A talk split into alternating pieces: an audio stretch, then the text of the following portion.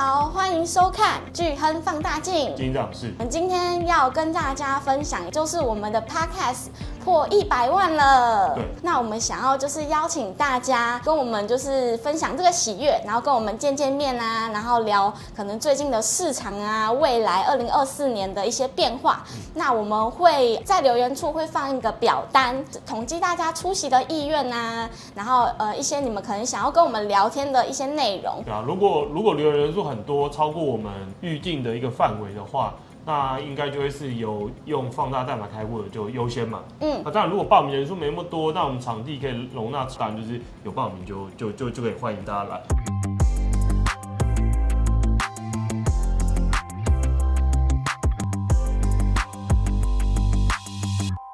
进入到我们今天的主题科技快报，因为 ChatGPT 它好像又出了一个新的功能，那我们今天带大家就是一起探索它新的功能到底是呃有多厉害。嗯，因为我们其实离上一集看差了也隔了蛮久一段时间的，那在 AI 世界里面，人间过一天啦，AI 世界再过一年，所以其实它有不少功能上的改变。那这段时间我们使用上觉得什么东西好用，什么东西不好用。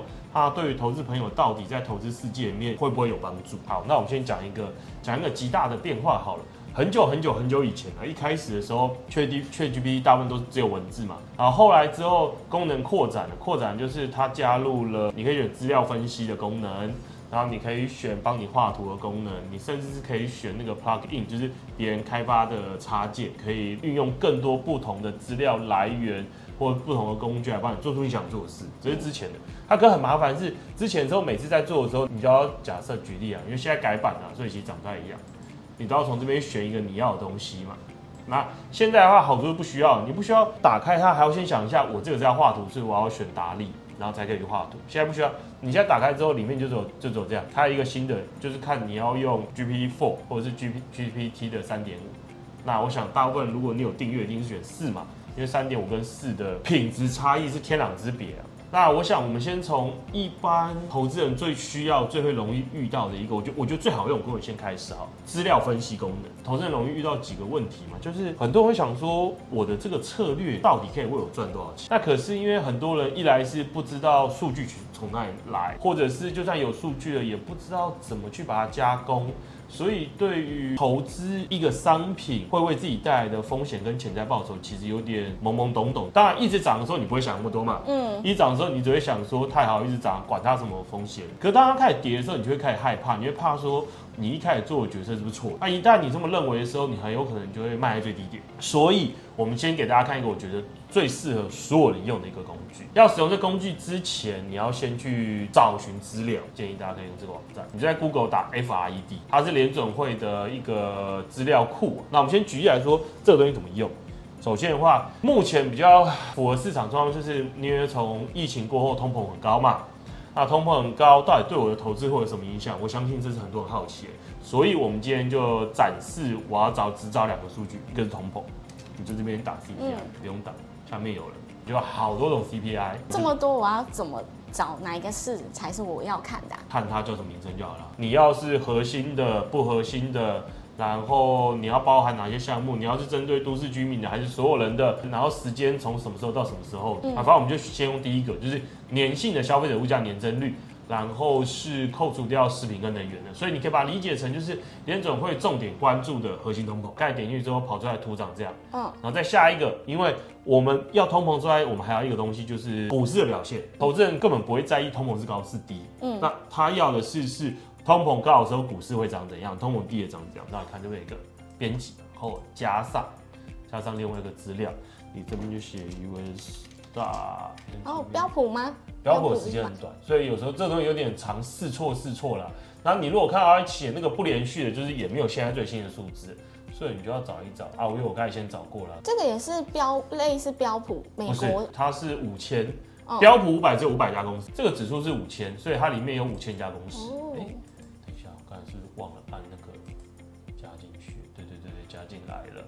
然后加进来，我把它改成月的频率，因为这样两个都是月才可以，等下处理比较简单。嗯，然后你看完你就把它写，我只要每个月底的资料，这样就做完了。对，然后这边就有通货膨胀率，然后跟股市，然后你再把它下载下来。嗯，对，你就把它下载下来。然后 ChatGPT 你说它聪明，好像又不是很聪明，因为其实下载它的资料你要处理一下，不然它跑的时候很容易出错。这个就我们刚才跑出来的资料啊，基本做法就是这种废话一刀就把它删光光了，删出来放在这，然后把这个改成 date。对，就是我们刚刚就是捞的每个月的资料。对，然后就存起来，然后拿这种空值啊，然后没有东西删掉，这样你就可以丢给他了。我们就回到回到这边，我们开一个新的嘛。好，好完了。然后我们就要跟他说我们要干嘛嘛？嗯。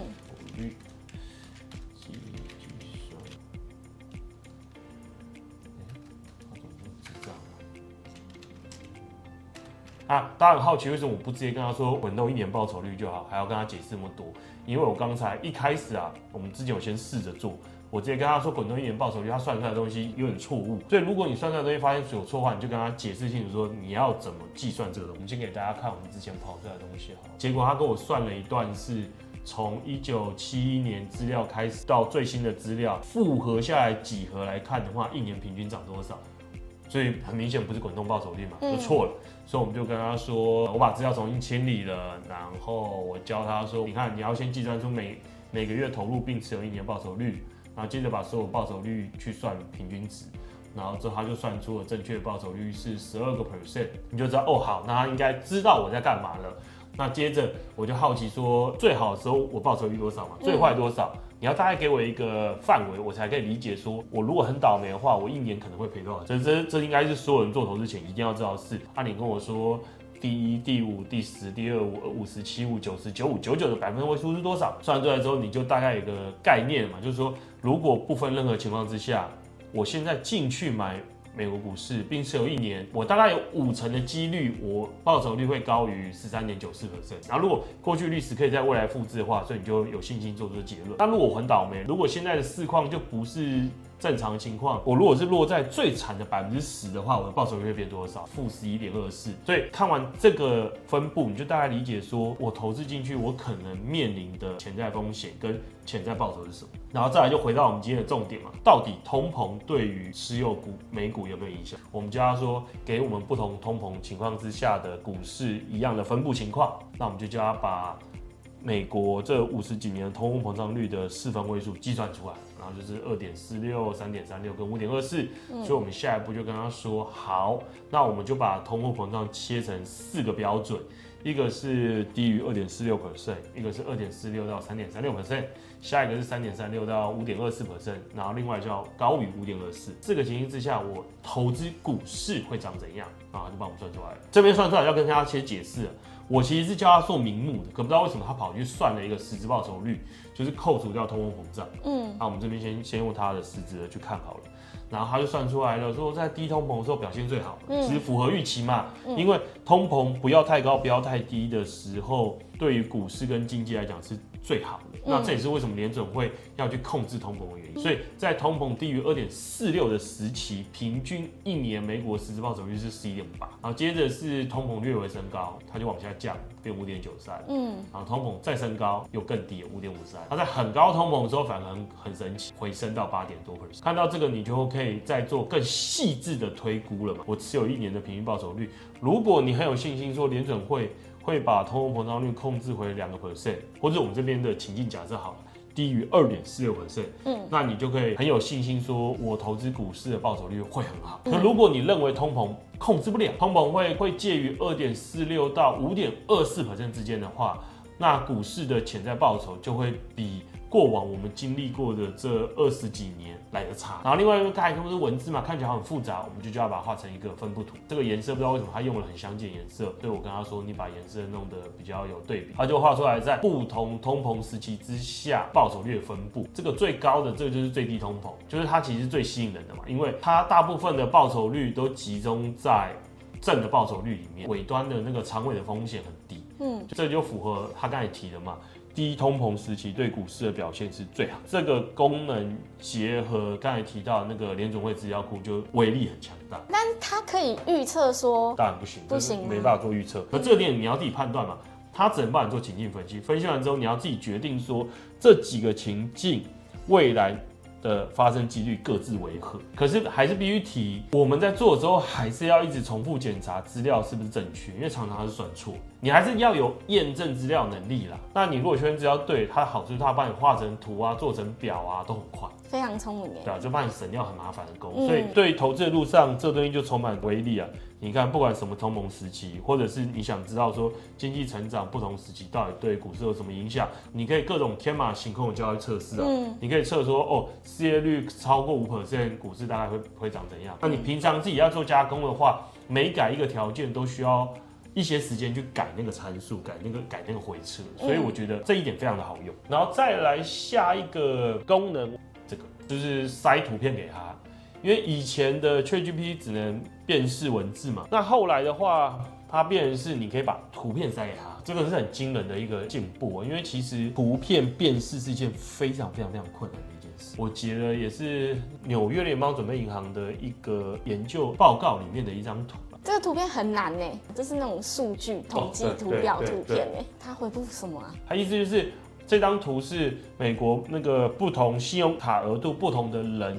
最近的违约率的变化，然后这张图最有趣就是灰色的线是它的信用卡额度在两万美元以上的人的违约率升高是最多的，而且已经超过疫情前的水准。那就代表说大有钱人反而受影响，这很很神奇，因为一个、嗯、一个月的余额是两万美金，其实应该不算低了，然后反而是那个最低的，像是零到一千或一千到五千是最少。然后再下一个更厉害的是，我直接说，那你帮我写成一篇文章，他写得出来吗？他写出来。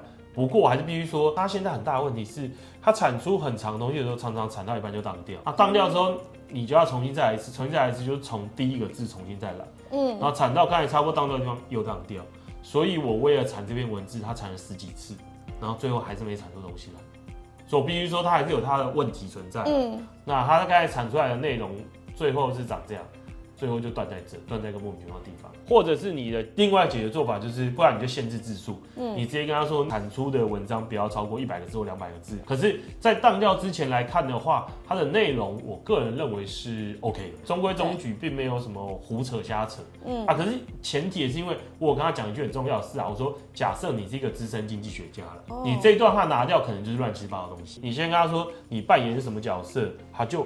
比较不会出错，然后再来的话，再来的这个好像跟我们的工作没关系，可是我个人用用的频率也是蛮高的。产出图片，哇！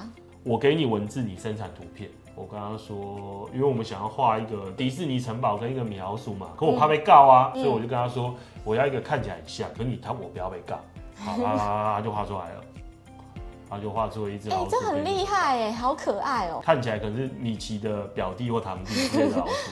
它的好处就是很容易就可以修正成我要。假设你看完这两张图片，你觉得有什么地方不对，你要叫他调嘛？你看，嗯，我跟他说我我不要老鼠，我只要城堡，他就给出城堡。或者说我要调整它的格式，就是大小，他也一瞬间就调完了，就很快。对对对，然后你看吧。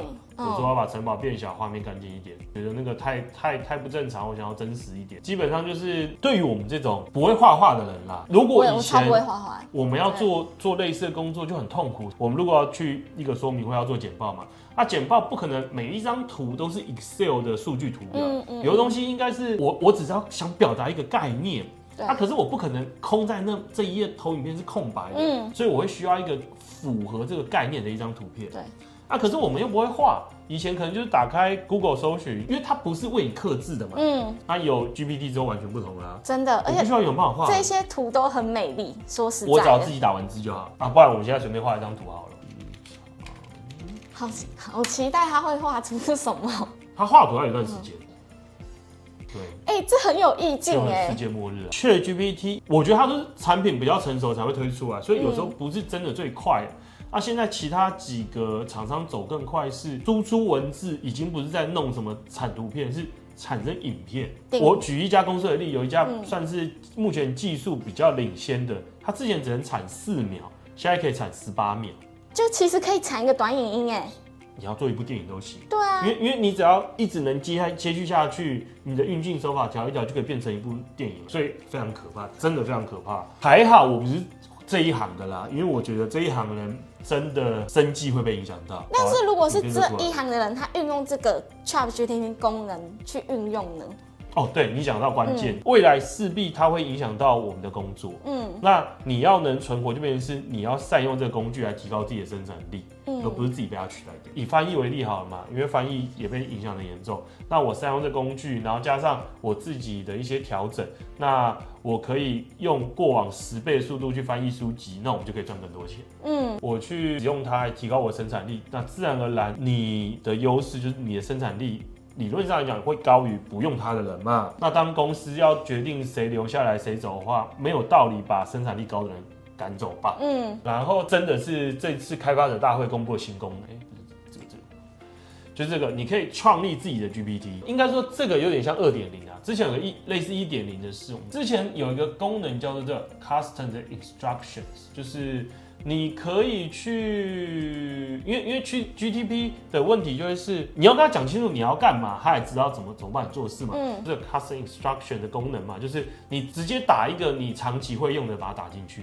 像我这边举例是，我用个 SEO，我说你是 SEO 专家嘛，嗯、那我想要你帮我优化 SEO，就是给我好的描述，然后帮我做分类。如果我长期用到，我就把这个固定起来。然后后来。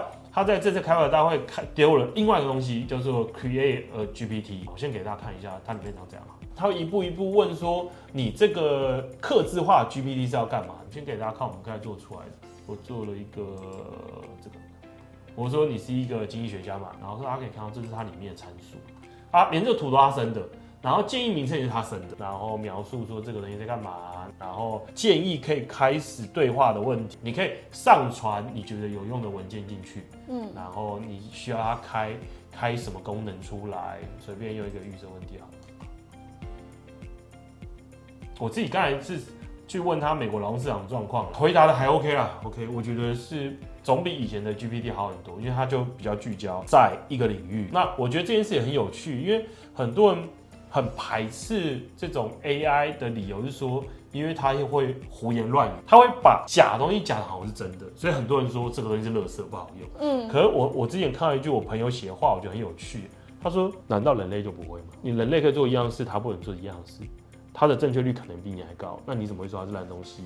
嗯，因为人类就是很擅长讲谎话的。这有道理。是啊，这个功能就是原本那个一点零版本强化非常多。像举例为为例嘛。哦，如果我也可以做一个那个 SEO 的那个专家啊，嗯，然后你的目标就是帮我提高 SEO 分数嘛，我会跟他说，你可以透过调整我的 Meta 描述档啊，给我给我怎么分类的建议啊，啊，或者是我的标题该怎么下啊，然后我可以再上传一些 SEO 优化的文件，然后它就会变成一个很专业的 SEO 专家嘛。嗯、那之后我写的每篇文章，我都可以请他帮我去优化 SEO，这功能很强，因为它充满无限的可能性，因为我觉得他很聪明。因为他知道这世界上有很多的专业，那 OpenAI 这间公司聚集了一堆天才没有错，可是他不可能里面的人真的每个专业都懂嘛。嗯，所以我开放这个功能之后，各个领域的专家就会来进我进来帮我填补我那个专业领域可能的知识的鸿沟。然后当这些东西都填补完的话，那我就变更好用了，因为他他之后会开一个叫 GPT 的商店。你可以把你做出来这个你客制化的 GPT 放上去，如果别人使用，你可以分论，因为很多人对他专业非常非常熟悉嘛，他才有那个很专业知识，他就会打造一个很小众的超专业机机器人出来。嗯嗯嗯。那这个东西有一大堆的话，那就特别的问题都可以被解决、被处理。我觉得这是这个真的是超厉害。对，啊，我也不用再去怕说哦，这个问题会不会没有人问？不是大众的问题，我直接来这边找。对，你就找找一个符合你需求的的 GPT 就好了。哦、那那而且更不用说，我开发这些特别 GPT 的人，我还可以从中分到钱。它有点像就是打造他自己的生态圈。然后还有另外叫做 Assistant API 那个东西，我觉得大部分应该不会用到，所以我们就不不太多琢磨了。可它跟我们刚才提到这边 Create Your Your Own GPT 是非常类似的。只是一个一个是给那个写程式串 API 的人使用。那因为时间有限，所以我们今天节目大概就到这边。那希望刚才提到的内容对于提升大家的生产力会有帮助。活到老学到老的一个概念呢、啊。最后呢，我们一样就是要邀请大家来我们的巨亨买基金开户。巨亨买基金的三大优势，嗯，那第一当然就是大家都知道嘛，投资理财最重要的就是什么？就是我要追求最大的获利跟降低我的成本。台湾投资人其实非常喜欢买那种高股息啊或月配型的基金。嗯嗯、其实，在我们的巨亨买基金的平台上啊，其实都是免收手手续费的，因为我们是一个数位的平台，我们其实本身成本就相对比较低。那我们其实也没有所谓银行会收的信托保管费啊，所以说投资人其实使用我们的平台其实是可以很放心的。那第二个呢，投资人比较担心的是说，我买了之后，假设我有很多问题，我找不到人，或是遇到可能我买跟这个李专买，那这个李专离职了怎么办？我们其实都有电话的专人服务，对啊，就不会变成说什么呃，可能你买了就会变成呃孤儿，对。这种窘境，这也是我们的最大的优势。那最后呢，在我们的平台上面啊，我们每个礼拜啊都会出一些针对像是市场的资讯，还是一些基金的知识啊，会提供给大家。然后在我们官网上，呃，我们会跑一些回测。一些证据让大家知道说，其实这是我们是有依据的，而不是说乱讲的。对，然后如果你在使用 FUNDDA 这个放大代码，我们还会有就是每一季我们专业的投顾的研究团队，然后会有一个投资展望，对不对，提供给只有用这个代码开户的投资人。嗯，而且还有我们片头提到嘛，我们未来。如果能顺利举办的见面会或是说明会，也是用代码开户的优先参加。好，嗯、那我们今天节目就到这边。好，拜拜。